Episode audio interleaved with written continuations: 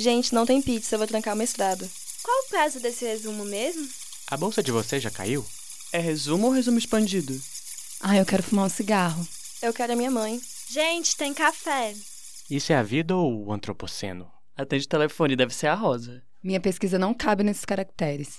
Será que essa chuva vai inundar a gente de novo? Gente, estou vivendo ou apenas lendo textos? Alguém faz café, por favor? Eu só quero férias. Vocês viram a última do governo? O que existe na vida após após, além de frustração e um pouco de alívio? E se após parece que não acaba? Na pandemia, então, a pesquisa e a escrita parecem se arrastar como se não houvesse amanhã. Mas tá aí. Você conseguiu defender, todo mundo batendo palma na chamada do Zoom porque você conseguiu aquele seu tão batalhado título. Instantes depois, já bate aquela bad de putz, já era minha bolsa. Isso se ela não tivesse sido cortada. Para quem não estava trabalhando enquanto fazia pós, bate aquele desespero de enfrentar o mercado de trabalho em pleno 2022. Para a antropologia, a solução às vezes parece ser ir vender sua arte na praia. No episódio de hoje, propomos uma conversa sobre a vida após após e os diferentes caminhos que precisamos tomar. Um pouquinho de desabafo e um pouco de luz no fim do túnel. Oi, gente! Aqui quem fala é a Ana, Ana Carol, mestranda em Antropologia Social pela UNB. E estou aqui hoje com a minha querida Marina Fonseca. Oi, gente. Uh! Boa noite. Meu nome é Marina Fonseca. Eu sou doutora em Antropologia Social aqui no Museu Nacional da FRJ. Sim, aquele que pegou fogo. Minha mãe faz questão de me lembrar disso toda vez que eu falo sobre o Museu Nacional. E hoje a gente Lembranças sórdidas. Lembranças sórdidas, pois é. A gente vai falar exatamente sobre esse tipo de sofrimento, não exatamente incêndios, mas o que é. Às vezes vida? sim. Às vezes sim.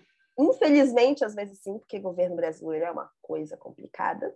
Mas a gente vai falar sobre o que é a vida após após. Se é que a vida após após existe. Antes de qualquer coisa, eu só queria já começar me desculpando, porque tá tendo o jogo do Vasco contra o Brusque hoje. Então, talvez tenham alguns barulhos de pessoas falando vaga, vaga, vaga, vaga, vaga, vaga, vaga, vaga de fundo. A gente vai tentar limpar, mas não vai dar 100%. É isso, gente, baixa renda. Mas, amiga, Exato. te fazer uma pergunta. Como é que você está nesse mestrado? Como você está? Pergun aquela pergunta, né? Se alguém tivesse aqui gravando a gente falando, ia estar tá naquele momento. Mas, bom, eu estou nesse quadro aí de pessoas que estão tentando sair da pós, sabendo que precisam da vida após a pós para estar na pós. Olha que loucura. Fora esse trocadilho aí, a vida tá, bom, cheias de vários trabalhos paralelos que eu tive que também fazer depois de perder a bolsa. Eu fiquei um ano com bolsa e um ano sem bolsa do mestrado e mais três meses de extensão ali que a CAPES deu no começo da pandemia. Então, depois disso veio uma turbulência assim de ter que pagar as contas, continuar tendo que fazer o mestrado e acionei aí as redes paralelas, né? Aquilo que antropólogo, cientista social no geral sabe fazer, traduzir, revisar texto, colocar formatação, aba, a BNT, APA, né? Desculpa, eu não sei fazer APA. isso, não. Ela fala que a gente sabe fazer, mas eu não sei, não, essa coisa de, de, de ABNT. Não, algumas das. Times 12, espaçamento e-mail, e é isso. É só isso, só isso. Então, essa é uma das coisas que eu tive que desenvolver no primeiro ano sem bolsa, né? Então, enquanto eu estava no mestrado, ali naquela correria das aulas, que uma parcela, acho que foram uns 30% dos estudantes daquele ano não conseguiram bolsa de cara. E, e, eu comecei a trabalhar com transcrição, que é uma coisa que eu gosto bastante. Assim, eu descobri isso durante esse processo. E também com formatação de texto, essa coisa bem chata que as pessoas odeiam, mas eu adoro pegar uma lista de referência ali de 17 páginas de tese e formatando as vírgulas da BNT. Sim, a cara da Marina tá podre, gente. Mas assim, eu sou essa pessoa. Gente, ela é doida. Mas olha, contratem ela. Ela é doida, mas ela é doida por uma coisa que é necessária. Eu vou contratar você para revisar a minha tese, amiga. Exato. E outra coisa que eu descobri que eu gosto muito é de fazer inclusão no currículo Lattes nesse período. Gente, muito louco, né?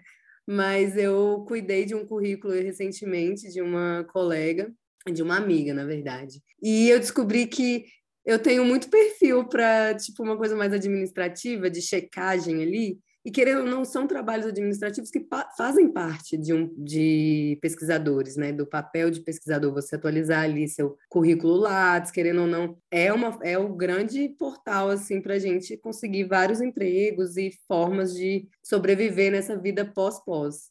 Pois é, então... a gente fica então nessas achando que vai só fazer pesquisa. O que eu mais vejo a gente falando, ai, porque eu vou passar no concurso de professor universitário, e aí eu só vou dar aula e fazer pesquisa. Gente, trabalho burocrático é a coisa que se multiplica numa rapidez tão uhum. absurda que assim, parece que tem uns gremlinzinhos que ficam clonando as coisas. Gente, incluindo no Lattes mesmo. A cada três meses chega e-mail da secretaria. Você já atualizou seu currículo Lattes? E aí, ou eu fico bad, porque eu fico tipo, eu não fiz nada de novo nos últimos três meses, eu devia ter. O que também nos deixa coisa. muito bad. Ou então eu fico, ai, tá bom, vou incluir o capítulo do livro sobre o podcast. Pois é, gente, a gente vai colocar na descrição do episódio, em algum lugar. Uh! E saiu o nosso livro! E ó, dia 10 do 6 a gente vai ter o lançamento, mais um episódio de lançamento com um. Não é nem um episódio, é uma roda de conversa, né? Com outros podcasts que participaram dessa publicação. Vai sair no nosso lançamento Jabá? É Jabá, né? É Jabá ou Xabá? Não sei, complexo. Pois é, eu fiquei batendo cabeça, porque parece que o Vasco fez gol. O Vasco fez gol. o Vasco fez gol. Gente. Olha, a gente está aqui no, no momento de locutora de rádio, praticamente. Pois é, gente. Mais um momento, mais um momento de jabá é que a gente vai ter oficina sobre podcasts na próxima uh! Tecnologia. Então, se vocês quiserem dicas de como fazer podcast com baixo orçamento, apareçam lá. Mas... Ou sem orçamento, né, amiga? É, Vamos ser mais baixo orçamento é o quê? Os 100 reais que eu pago de internet. é tipo isso.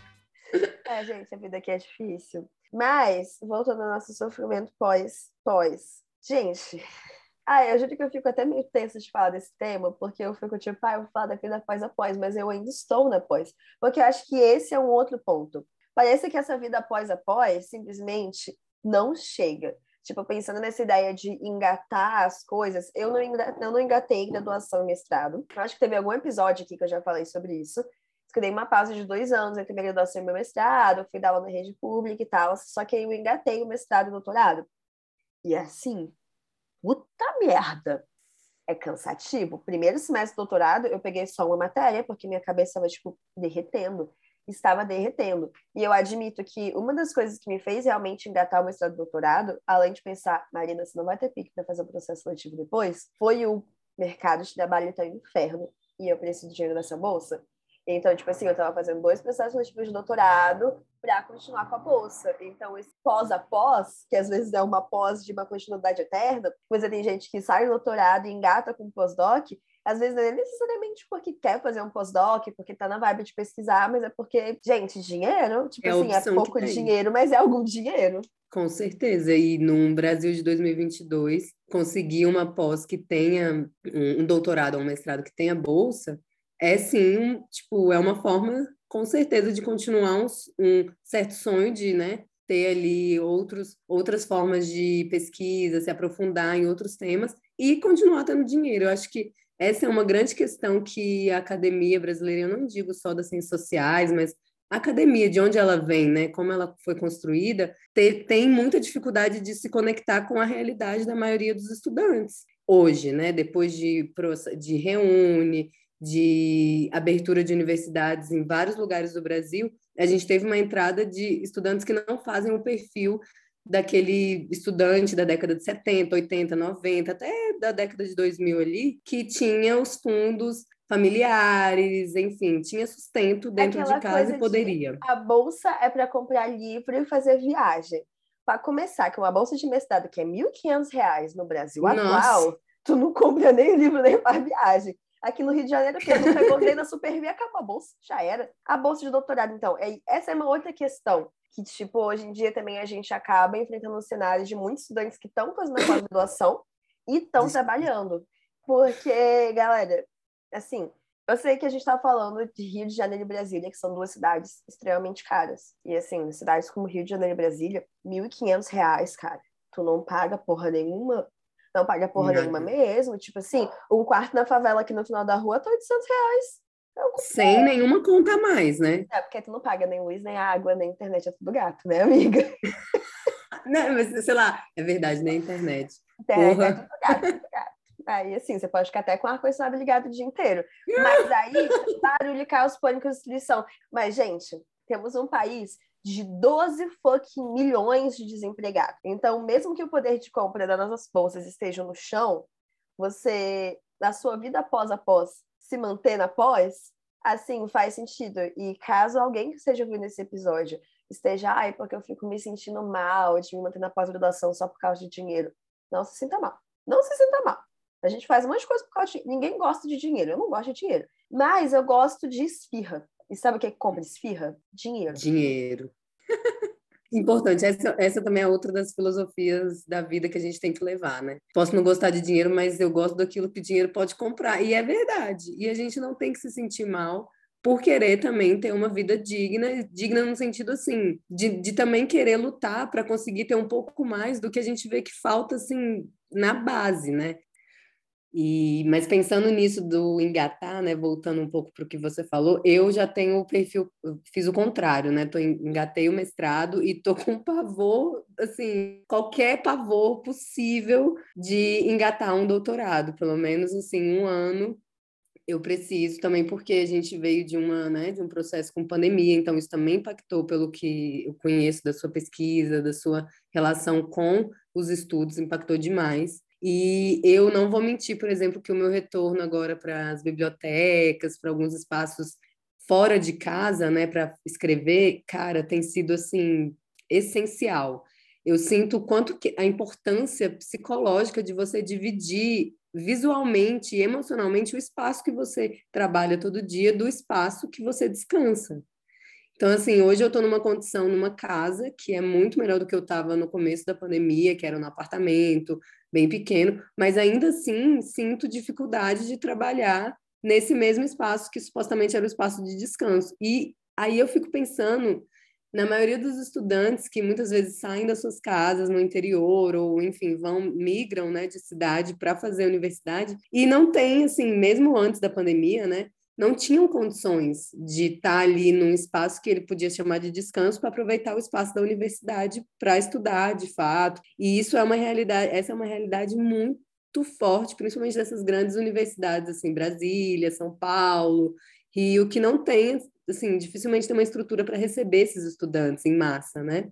E aí a gente fala para mim assim de uma necessidade dos próprios professores entenderem o lugar de onde vêm esses alunos, né? Por que, que a experiência deles é tão diferente da experiência desses professores que podiam ficar lendo ali, ou às vezes não podiam, mas tinham, de certa forma, um pouco mais de esperança de que quando eles fossem sair da, da graduação, da pós, eles tivessem um concurso para ser professor. Ai, desculpa, a, a cara da Marina. não tem esperança, gente. Eu acho importante deixar isso bem claro, que nós, que estamos aqui batendo na casa dos 30, que já estamos nos 30, galera dessa nossa idade, sim, essa geração gostosa vivendo o fim do mundo, Nossa. sabe? Tipo, a gente cresceu tendo esperança de dias melhores. A gente, de fato, cresceu num governo Lula, em que a gente pensava, ah, vamos fazer universidade, tal, vai ser tudo ótimo. E essa esperança acabou.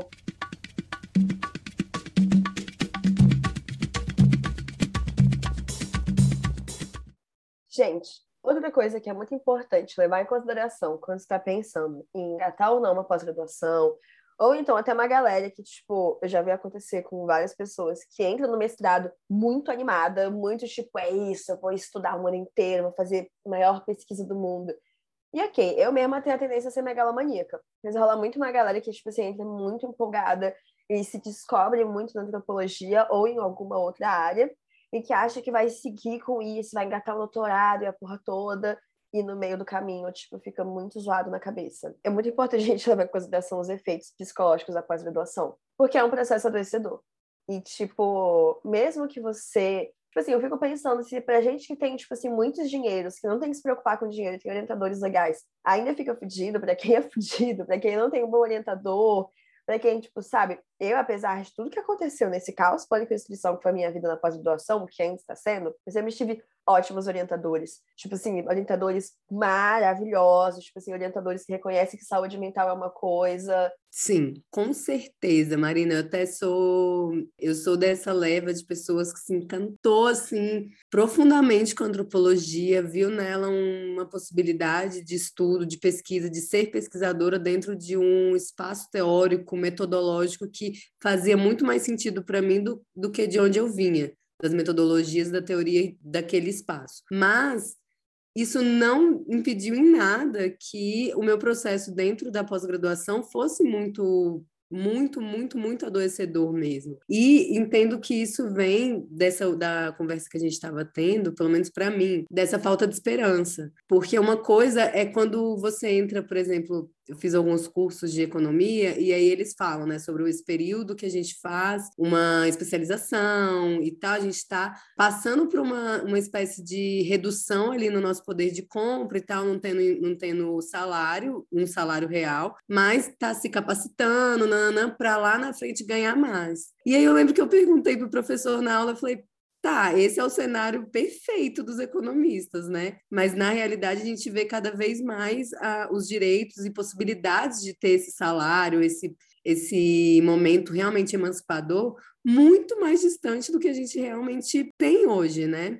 E isso é muito adoecedor para a gente. Ainda mais com um processo que eu entendo que é um processo tão íntimo quanto da escrita, né? É um processo que você se coloca ali num espaço muito vulnerável e que você cultiva essa vulnerabilidade até um momento cheque, assim, né? Que é o um momento lá da defesa, digamos assim, que né, você, o próprio nome, defesa, você tem que se defender. Então, assim, é muito, é muito terrível. E eu faço parte desse grupo de pessoas que tem uma orientadora, eu só tive uma orientadora até hoje, e que, assim, me dá um suporte, realmente uma orientação, como eu acredito que é a relação de orientação. Ler os meus textos, que é uma coisa muito importante, que a gente sabe que não é todo mundo que tem orientador que lê atentamente, que faz gente, apontamento. É sério, tem muito orientador que não lê texto dos orientandos. É loucura Você chega, tipo, isso, na velho. banca de qualificação e o cara tá lendo ali antes, eu fico, gente, socorro! Socorro! Supostamente é a pessoa que tá ali respondendo, né, por, pelo seu trabalho também.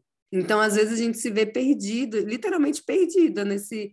É como se a gente estivesse um pouco sem bússola, né? Em, algumas, em alguns contextos. No meu caso, orientação não era um motivo de desnorteamento, mas a pressão que eu me coloco, e eu falo isso pelo meu perfil mesmo, assim, pelas minhas questões psicológicas, haja, haja terapia nisso, mas pela pressão que eu me coloco também de que isso seja o que eu almejei que fosse, realmente um momento de, de conhecer outras coisas, de poder colocar esses outros outros conhecimentos em prática, mas cada vez mais eu vejo a dificuldade de colocar isso em prática num Brasil ou num mundo, na verdade, muito neoliberal, que valoriza muito um lado individual, um lado ali de conquistas individuais e de emancipações individuais e não de algo que possa ser feito em coletividade. Então, a gente, por exemplo, aqui no podcast, a gente luta muito para manter o podcast, porque a gente tenta, por uma mini coletividade que a gente juntou ali para fazer uma coisa fora do que é o esperado da pós-graduação, né? Que seria só leitura, publicação e tal. E agora o podcast, essa forma de divulgação está ganhando espaço. Mas a gente faz isso assim, no suor, não tem um, Gente, uma prática é realmente coletiva. Da, do transtorno de ansiedade generalizado, viu? Se você Sim. tem TAG, se você sofre de TAG. Você quer trocar dicas de remédio? A gente tem também. Tem dias que eu acho que, tipo, meus divertidamente estão fazendo uma assembleia e fundando um sindicato na minha cabeça, tipo, ah, ansiolíticos já! Ansiolíticos já! Eu Eles estão pedindo décimo terceiro, amiga, é... já tá difícil situação tá difícil com divertidamente, gente. É tanto debate interno aqui que vocês não têm ideia. Mas, assim, é importante também a gente pensar que essa vida após após, ela pode ser só temporária.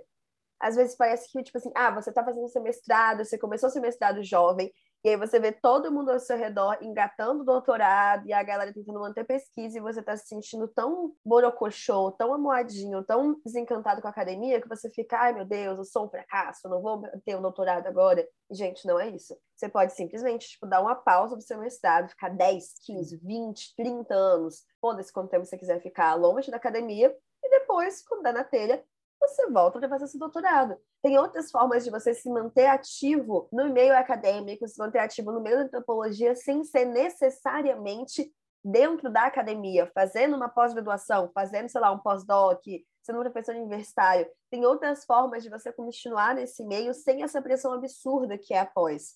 Se, tipo, sei lá, tu não quis engatar no doutorado, vai pensar nisso depois que você está passando um concurso de um TJ da vida para você poder pagar suas contas, o que é super válido, porque, como eu disse mais cedo, eu gosto de esfirras e eu preciso de dinheiro para comprar esfirras. Pega uma matéria de ouvinte, pega uma matéria de aluno especial, manda uma publicação para uma revista e da pesquisa que tu fez no seu mestrado, tipo assim, continue ativo na antropologia, mas no seu tempo. Eu acho que isso é uma coisa muito importante que a pós-graduação tira da gente, que é o respeito ao nosso tempo a CAPES impõe tempos muito fechadinhos. Eu estava conversando com a Bia, a Bia é uma amiga nossa que também fez mestrado no UNB, que está fazendo um doutorado na Universidade de Viena. Ela vai ter sete anos de doutorado. Nossa, sete que sonho! São seis anos, se você quiser pegar mais um ano para escrever, você pode pegar. A gente tem esses anos muito fechadinhos por causa da CAPES, por causa anos, de né? Quatro anos. Então, tipo, após meio que ensina a gente a não respeitar nosso tempo. O mestrado, principalmente, porque você piscou, acabou o seu tempo de pós-graduação. Quando Nossa. você se entende quando pós-graduando, cadê tua defesa? Você tá, ai meu Deus do céu, socorro. E eu nunca esqueço, muito interessante você colocar isso, eu nunca esqueço que a primeira reunião do nosso mestrado mais institucional, com os coordenadores, foi uma reunião sobre tempo, principalmente para os mestrandos, né? Era uma reunião tanto para os novos mestrandos como novos doutorandos, mas para os mestrandos o que foi focado bastante era quanto que a gente ia aprender nesses dois anos a manejar o tempo e a necessidade de ter esse tempo ali sempre em voga e bem escancarado, porque você sabe que dois anos passam correndo e a gente tem aquele primeiro ano que às vezes no doutorado, quando você vai para algumas instituições, você consegue ter os créditos de algumas matérias. Então, às vezes, você não tem ali dois anos de matéria, você tem um ano, um ano e meio e consegue fazer o restante. Mas ainda assim, para quem já fez algum TCC, algum trabalho acadêmico de finalização de uma pesquisa, é muito pouco tempo, um ano e meio, por exemplo. É quase assim, impossível. Um ano para você escrever depois de uns seis meses de campus já é tanto dado que você fica muito perdido. Até você selecionar ali, dentro daquele mundo que você viveu, o que você vai falar, tem um tempo importante. Então, eu fico pensando até que ponto a CAPES, o CNPq, também estão todos nessa lógica neoliberal que veio muito ali do final da década de 90, de práticas de políticas públicas, né? Ah, ok, não vamos acabar com todas as políticas públicas, né? Consenso de Washington ali, enfim. Mas, já que vai ter política pública, tem que ter uma gestão do tempo dessas pessoas, porque ela vale o dinheiro do Estado. E aí você se vê num lugar que o seu tempo, tipo assim, às vezes o seu tempo, que não é o tempo do Estado, se torna um problema para você mesmo, né? Nossa, Então- gente, a, a Carol tá falando, me deu um arrepio na espinha aqui agora de pensar na minha tese. Mas me deu um Desculpa. arrepio na espinha. E olha que eu tô no início do meu segundo ano do doutorado. Mas é aquela coisa, tem que qualificar, tem a tese por vir.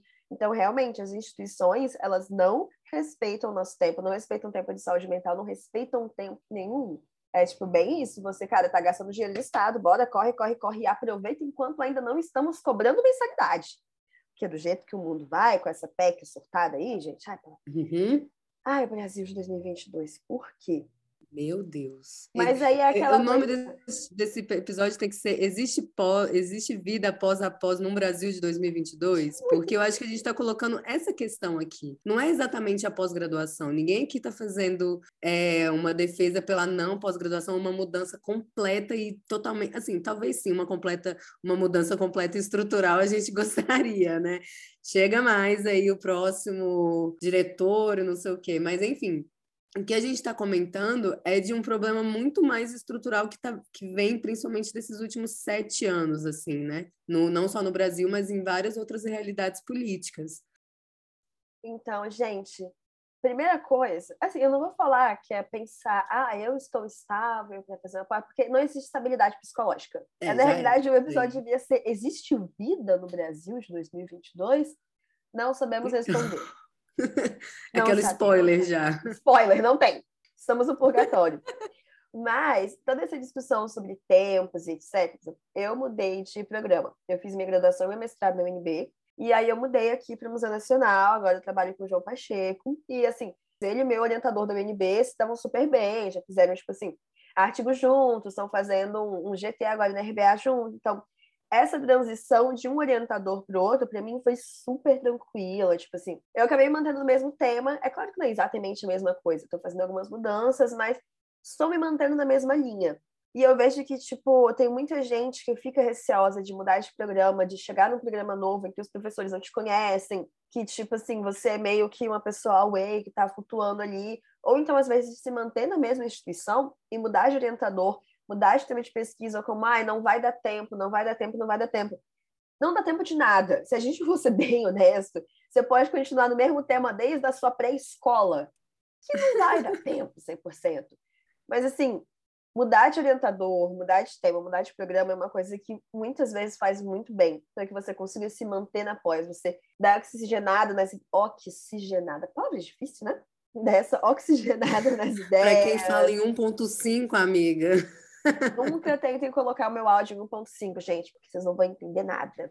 Mas é, foi até importante você trazer isso, porque a gente ficou pensando, né? Ah, como transformar, como deixar um episódio que não fique também com um teor tão, assim, né, nostálgico, sei lá, nem nostálgico, mas assim, tão depressivo, vamos ser sinceros. A gente ficou pensando um pouco nisso. E eu acredito que o que a gente está falando aqui é um pouco das nossas vivências para que ninguém também chegue no mestrado, no doutorado, sem saber um pouco dos perrengues, assim, né, que vão passar, porque eu acho que o mais importante é você saber que você vai passar alguns perrengues e que vão ser, às vezes, chaves para você até mudar um pouco da visão que você tinha sobre o seu futuro. Eu falo isso por mim. Foi assim, não, não quero fazer aquela apologia meio coach, né, de faça da crise a sua oportunidade, porque a gente não é esse tipo de pessoa. Mas... Aqui é coach de fracasso. Durma Sim. enquanto eles trabalham.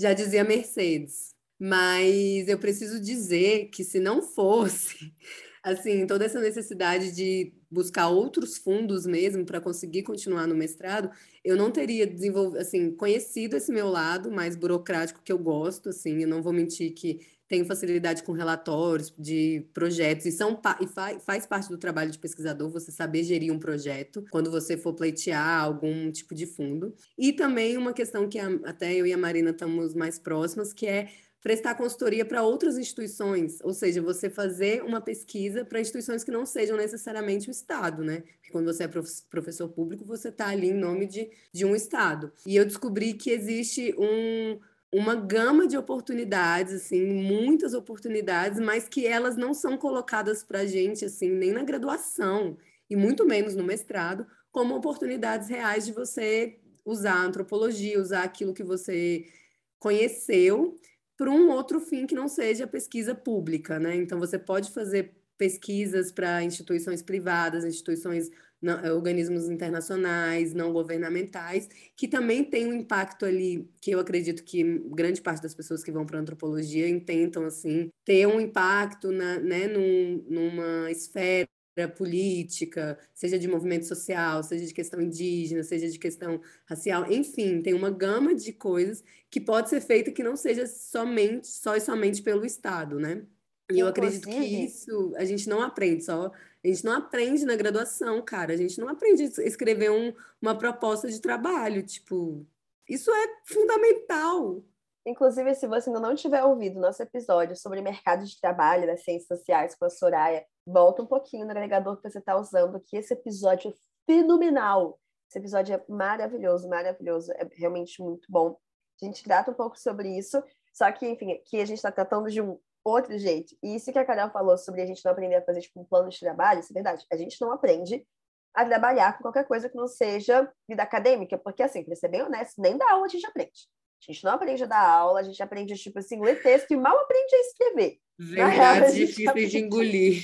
É, verdades difíceis de engolir. A gente não aprende a dar aula, a gente não aprende a escrever texto. Se você tiver sorte com o professor na graduação, talvez a gente dê dicas de como escrever um artigo. Eu lembro meu desespero quando eu peguei Introdução à Sociologia, que a gente tinha que escrever um artigo para poder finalizar Nossa. a matéria. E aí eu fiquei, oh, um artigo. Aí eu procurei no Google, como escrever um artigo. assim, eu escrevi um ensaio. E aí a professora veio, olha, o formato do artigo, gente, é assim, assim, assim. E deu um tempo para a gente ir fazendo o formato que ela queria. Foi o que salvou minha vida, porque assim, Eu, eu não sabia escrever artigo, a gente não aprende essas coisas. E isso linka com uma outra coisa que a gente tinha pensado para falar aqui, que é sobre o dilema do eterno estudante. É, a gente vê muito isso na pós-graduação, que é uma galera que, tipo assim, engata o doutorado com mestrado, ou que fica estendendo o doutorado para além do tempo, ou então engata direto o doutorado com pós-doutorado. Às vezes não é necessariamente por causa de bolsa, mas é porque é um certo medo de enfrentar uma vida profissional real uma vida profissional, e eu não estou dizendo de forma alguma o que a gente faz no é trabalho, porque isso aqui definitivamente é trabalho e é dedicação exclusiva, de acordo com a casa. Ou se é trabalho. Ou se é trabalho para um. Vou parar de falar uhum. palavrão nesse podcast.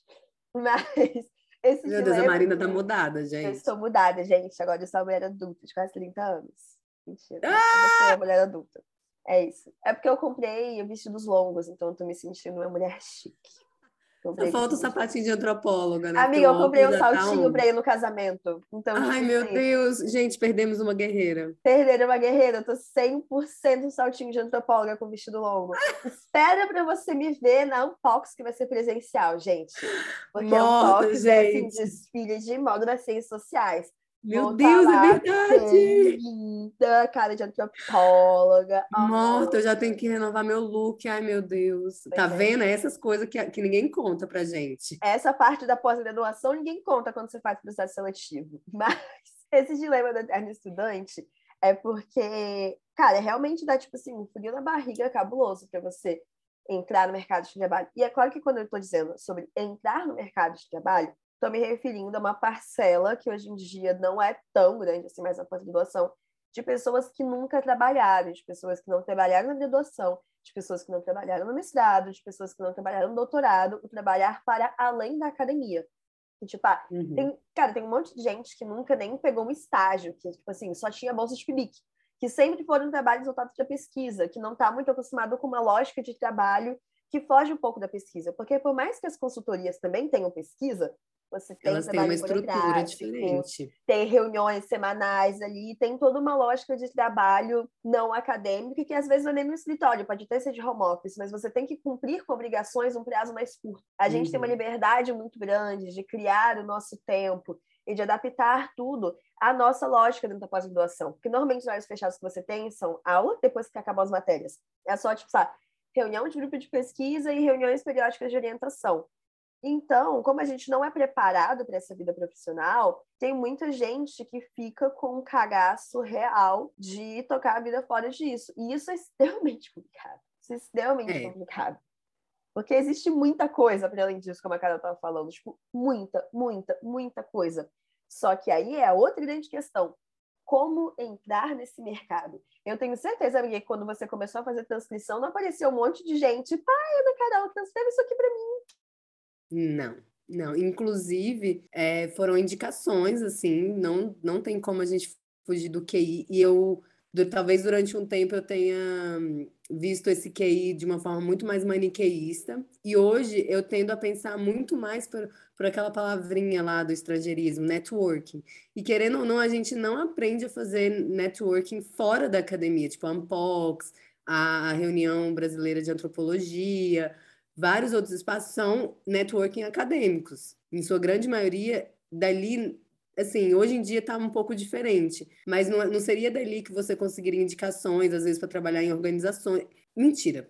É, também pode ser ali, mas o que eu quero dizer é, a gente dificilmente dentro do, de uma esfera muito acadêmica, se você não sai um pouco dessa esfera e dessa lógica, você dificilmente consegue ali algumas alguns meios mesmo. Querendo ou não, a consultoria, por exemplo, que eu prestei, já, já prestei duas nesse, nesse último ano. Foram consultorias que vieram de pessoas que saíram, que tiveram algum trabalho comigo de transcrição, revisão, me indicaram para alguns cargos de pesquisa, de consultoria, e calhou de dar certo, assim, gostaram do perfil e tal. E foram, foram experiências, assim, extremamente potentes, porque eram questões que estavam acontecendo naquele momento que não requeriam necessariamente uma análise, uma defesa teórica que eu tivesse articulando desde Malinowski até passando por Victor Turner. Não, eu peguei isso tudo que eu aprendi na antropologia, sobre a importância dos rituais, sobre a importância não sei o que, nananã, e fui analisar uma questão específica que está acontecendo no Brasil hoje,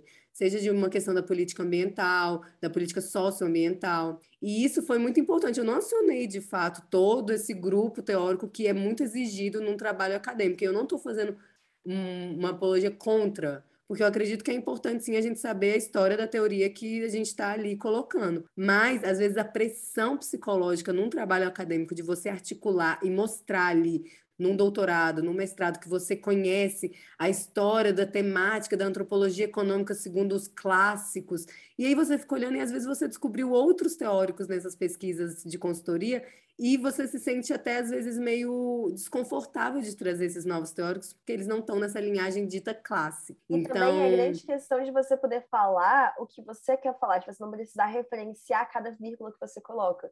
Porque o trabalho acadêmico vezes... ainda tem esse formato meio merda, Sim. né? É, e que de, de, lá, vem a, lá vem a chata da burocracia. Eu, eu sou da, do, do, time que não acha importante referenciar cada vírgula, mas tem muita coisa ali que eu acho importante que vale uma nota de rodapé. Você, tá, não vou me aprofundar nisso, mas vou colocar aqui que tal pesquisador fala sobre isso num contexto XYZ. Mas consultoria Às vezes é só isso que eles... você pode deixar as é... coisas na nota de rodapé. Você não tem que, tipo assim, criar mais dois parágrafos para poder colocar uma citação direta para falar que alguém já falou aquilo. já falou disso. Você pode, tipo assim, ah, sei lá, usei o conceito puro osso, que tem um puro osso aqui atrás da minha mesa. E aí coloca a notinha de rodapé.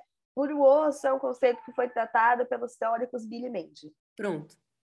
Sabe uma coisa que eu fiquei pensando nessa nossa é. conversa? Que passou um pouco aqui, mas que tem, vai chegar, vocês vão entender. Na questão de ser, de ser professora, né, de dar aula. E eu não estou falando aqui como ser professora universitária, né? Eu estou falando da, da gama de pessoas de, que entram para ciências sociais e eu me incluo aqui com uma vergonha tremenda, mas me incluo, de pessoas que não não optaram logo pela licenciatura. E, tipo assim, eu tava achando. E eu vou fazer a denúncia que na UNB você pode fazer o bacharelado e a licenciatura sem ter que fazer um outro vestibular. Shame on you. Gente, não tava no script isso, amiga. Já tô aqui quase fazendo uma sessão de terapia. Mas enfim, ela tem razão. É, e assim, eu nunca esqueço uma grande amiga que disse que uma vez foi, entrou na primeira aula de antropologia, de introdução à antropologia que ela estava dando como estágio e tal. E aí ela perguntou quem ali estava matriculado em licenciatura. E aí pouquíssimas pessoas, ela falou: ah, o resto tudo é filho de papai, né? Porque só pode ser. E assim, eu vou ter que dizer que existe sim na nossa academia das ciências sociais hoje uma dificuldade muito grande de incentivar os alunos para a área da licenciatura. E, ah, cara, se a gente quer transformar a ciência, as ciências sociais brasileiras, a gente não vai fazer isso na universidade. a gente vai fazer isso lá no, no eu fico ensino muito básico. Puta. Porque, tipo assim, o que não falta, sério, tipo, gente, é uma coisa muito escancarada, são as pessoas da pós-graduação diminuindo absurdamente quem dá aula para ensino médio, quem dá aula para rede pública, quem dá aula em IF, mesmo IF não sendo só ensino médio, tipo assim, como se fosse menor, como se fosse desespero, tipo, nossa, mas você fez após, você tá tendo que dar aula na rede pública, como se, tipo, ai, esses professorizinhos de rede pública, isso me dá uma coisa que eu tenho vontade de esfaquear as pessoas, gente, uma vontade de esfaquear. Porque uma coisa é você jovem na graduação, Voltamos pra Marina não normal. fazer, voltamos pra Marina normal que esfaqueia pessoas.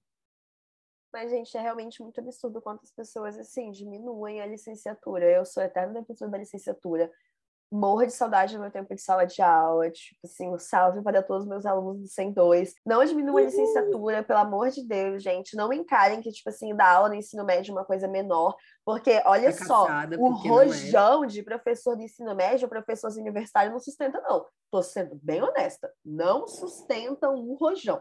E eu, eu comentei isso por quê? Porque eu acredito que a prática no ensino médio e tal, de você ser professor em ensino médio numa escola pública ou até mesmo numa privada, enfim, mas você sair dessa dinâmica da academia é muito potente para você também conseguir outros meios ali, você conseguir se manter fora da academia. Por quê? Porque dentro de uma sala de aula, você tem embates direto com pessoas que pensam muito diferente de você. E na academia é muito fácil a gente ficar sempre no mesmo círculo de pensamento ali, na mesma esfera. E quando você sai, você vai para uma sala de professores, cara, você lida com o mundo real. Então, assim, É meio é? Chernobyl, normalmente, sala dos professores. Mas fazer o quê? O mundo é meio Então. Chernobyl. É, mas eu acho que. Então, boa essa frase nesse sentido, porque eu vejo que às vezes a gente vive numa bolha muito difícil de ser quebrada na, na academia brasileira, assim, mas não só brasileira, né? Que é essa bolha de achar que as pessoas sempre vão concordar com você e que você, com os argumentos de Turner, Ingold e blá blá blá, você vai conseguir se conectar com aquelas pessoas. E às vezes você só precisa explicar para elas o que, que significa antro e logia, e aquilo já gera uma discussão, tipo, velho, fenomenal, entendeu? Gente, a vida fora da academia é assim, outra coisa. E assim, eu não venho de família acadêmica. Ana Carol não vem de família mega acadêmica com direito a avô doutor com nome de rua. Então, assim, não, é Não. como se a gente tivesse crescido no meio de ruído em francês ou algo assim. Tipo Assim, assim, acho que a grande referência é nossos avós não fizeram pós-graduação. Exatamente. Tipo, minha mãe avó- não fez faculdade. Minha mãe não Meu fez pai também faculdade. não. Então, tipo, a gente não é de um rolê acadêmico. Só que, como a gente está há tantos anos dentro da universidade, a gente começa a se entender dentro dessa bolha acadêmica e a gente meio que esquece a realidade por trás de tudo isso. E, inclusive, quando estamos falando sobre trabalho. Se você atrasa a entrega do seu primeiro capítulo da dissertação um mês, duas semanas, duas semaninhas, aí que seu orientador vai começar a chiar. Alguns orientadores chiam antes. Mas assim, ah, dá para você recuperar aquele tempo perdido. Isso no mundo do trabalho não é assim, não. Não tem essa de, ai, vou atrasar esse relatório duas semanas. Não tem como, querido. Não O tem. sistema vai fechar. As notas precisam estar ali, você vai precisar corrigir. E assim, eu acho que isso, por exemplo, eu acho não, mas na, na hora que a gente vai para uma dinâmica de, de ser professor e pesquisador numa universidade, a gente perde essas sensibilidades do, das, dos trabalhos cotidianos e chega lá e fica frustrado. Ai, porque eu achei que eu ia passar nesse concurso, ia poder pesquisar, mas tenho que dar aula. Aí você fica olhando para a pessoa e você fala, querido, que, que mundo que você vem, que, que você ia só fazer pesquisa como professor. E daí a gente gera um monte de professores frustrados, porque queriam ser só pesquisadores. Todo mundo acha que vai escrever o novo ramo de ouro, que vai ficar em casa Gente, ramo de quebrada ouro. escrevendo ramo de ouro.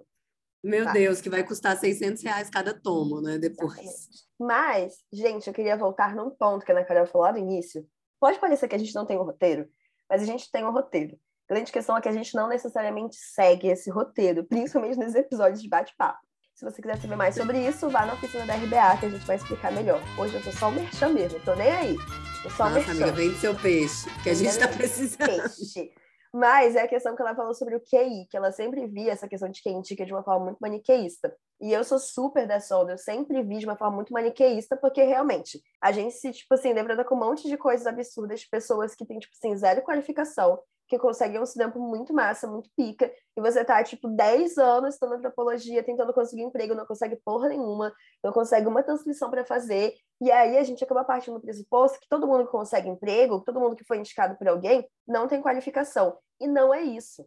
Tipo, você pode ter o currículo mais foda do mundo, você pode, cara, ter feito um doutorado maravilhoso, você pode ter, sei lá, publicado a sua tese. Que, cara, se alguém que já tá no rolê fala, porra, olha esse currículo aqui, porque você manda o seu currículo pra vaga, tem mais, tipo, lá, 110 currículos. E agora ele vai ficar Uhum. passando o olho ali rapidinho. Se tem alguém que fala, ó, tem essa flona aqui que tem um doutorado e fala bem.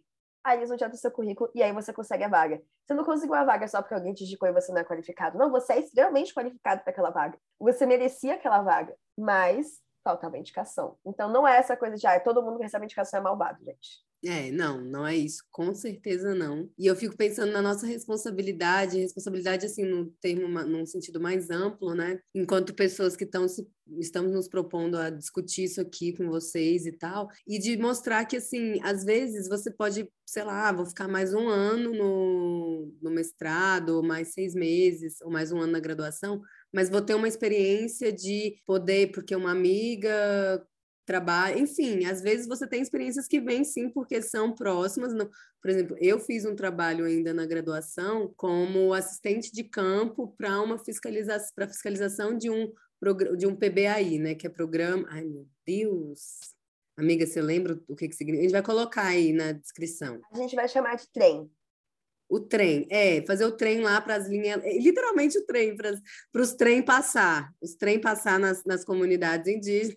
Enfim, era uma avaliação, programa de compensação. E foi uma experiência que eu fiz assim, totalmente off, não tinha nenhuma qualificação na época, mas a pessoa que me chamou confiou sim que eu entregaria junto com ela o que era necessário. E eu peguei aquela oportunidade como se fosse assim, a, a, minha chance de escrever meu ramo de ouro. Obviamente que eu não escrevi nada com aquilo, porque foi uma consultoria bem pontual, fechada, para FUNAI, não sei o quê, enfim, eram outros termos. Mas já foi muito importante naquele momento, em 2016, eu ainda estava no meu primeiro ano de antropologia, assim, para eu ver que tinha como, sem estar na FUNAI, você também trabalhar para uma coisa que é um bem maior, digamos assim. Óbvio que a gente tem aí várias questões né, em como essa política de grandes, grandes infraestruturas e manejo da água, enfim, como elas chegam nas comunidades em lugares bem mais vulneráveis. Óbvio que isso não é nem um pouco saudável, assim, né, se a gente for pensar nas estruturas. Mas são trabalhos que precisam ser feitos. E se não for a gente que vai fazer, vai ser quem? Quem vai passar ali o, o literalmente Aquele a boiada? não deve ser nomeado. Aquele antropólogo que não deve ser nomeado para a gente evitar Exato. o processinho. Mas, gente... Mas então, assim, é isso. Que a Ana Carol falou dessa oportunidade que ela teve, uma coisa que eu queria muito que alguém tivesse falado para mim alguns anos atrás é leve tudo a sério. Isso não quer dizer que você não pode ir pro Jaws lá em Caixa... Ah, o Fox não é mais em Caxambu, mas enfim Imaginando que o Fox ainda fosse em Caxambu, isso não significa que você não pode sair do seu GT, ir pro Jaws, tomar uma cerveja, conhecer gente, ter date, a porra toda. Não é isso que eu tô dizendo. Não. Mas levem as coisas a sério. Tipo, participem de todas as sessões do seu GTs. Façam perguntas para as pessoas do GT. Realmente organize uma apresentação para esse GT. Porque, cara, pode parecer que não vai sair nada dali, que é só mais um evento chato de pessoas falando coisas, mas não é. Você realmente faz contatos. O estágio que você pega na sobredoação, você realmente faz contatos. Pode parecer que é só um trabalho burocrático, chato. Ah, eu nunca vou usar isso na minha vida. Gente, não. Tipo assim, realmente, como usar. a Carol disse, não ensinam a gente a fazer networking. E é nessas horas que você faz networking. E não é só acadêmico. Cara, participar de coletivos da universidade, coletivo negro é um rolê ótimo para você fazer networking. As pessoas precisam saber o que, que você está estudando. E eu sou muito Sim. segura com a minha escrita. Eu tenho um problema muito grande para publicar artigos. Eu sempre acho que está tudo uma grande merda.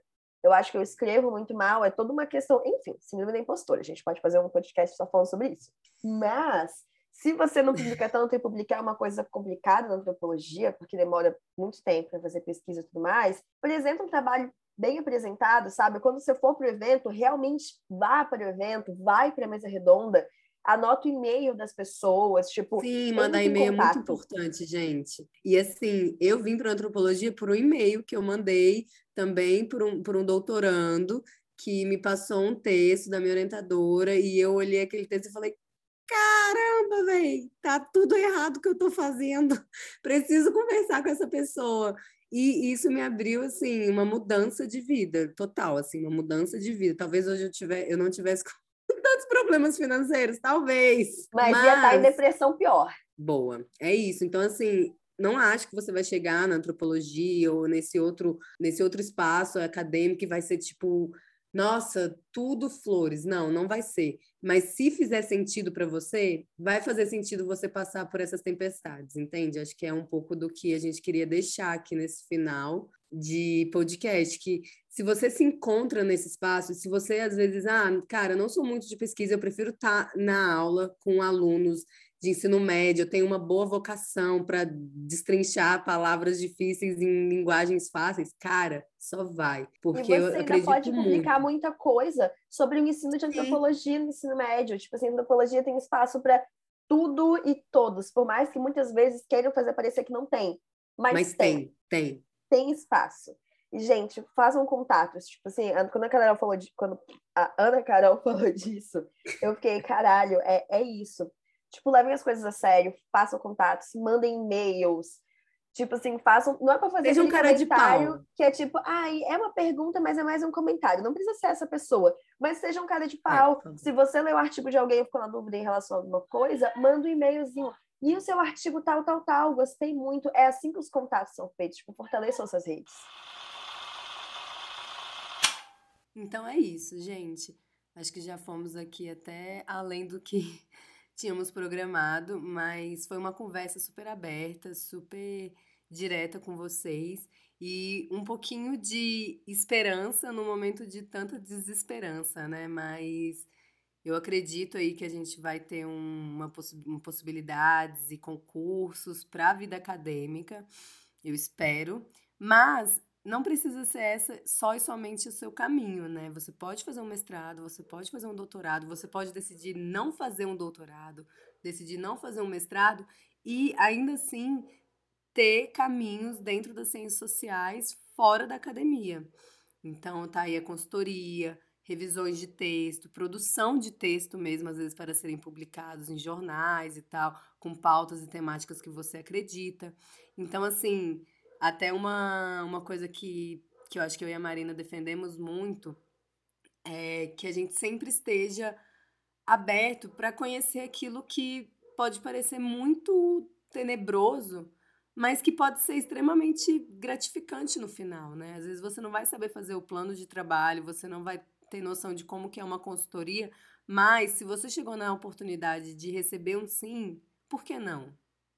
Por que temer tanto, né?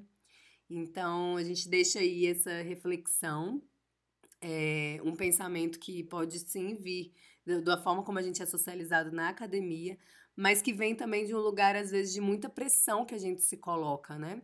E eu acredito que a vida após após, ou durante após, ou pré-pós, é uma vida que sempre vai estar tá colocando ali pra gente refletir nas nossas decisões, mas isso não precisa ser o fim último da sua reflexão você solucionar essas questões, sabe? Então, eu acho que nem ficou muito coerente o que eu falei, mas eu acho que vocês entenderam, né? Então é isso, gente. Muito obrigada. Se vocês quiserem mandar e-mail pra gente, perguntando, desabafando, a gente ficaria muito feliz de ouvir de vocês também as experiências pós-pós é, que vocês tiveram, como que vocês se encontraram, enfim, essas várias dicas que a gente deu aqui, eu espero que reverberem aí em vocês. E tamo por aqui qualquer coisa, viu? É, esse foi mais um podcast Conversas da Cata.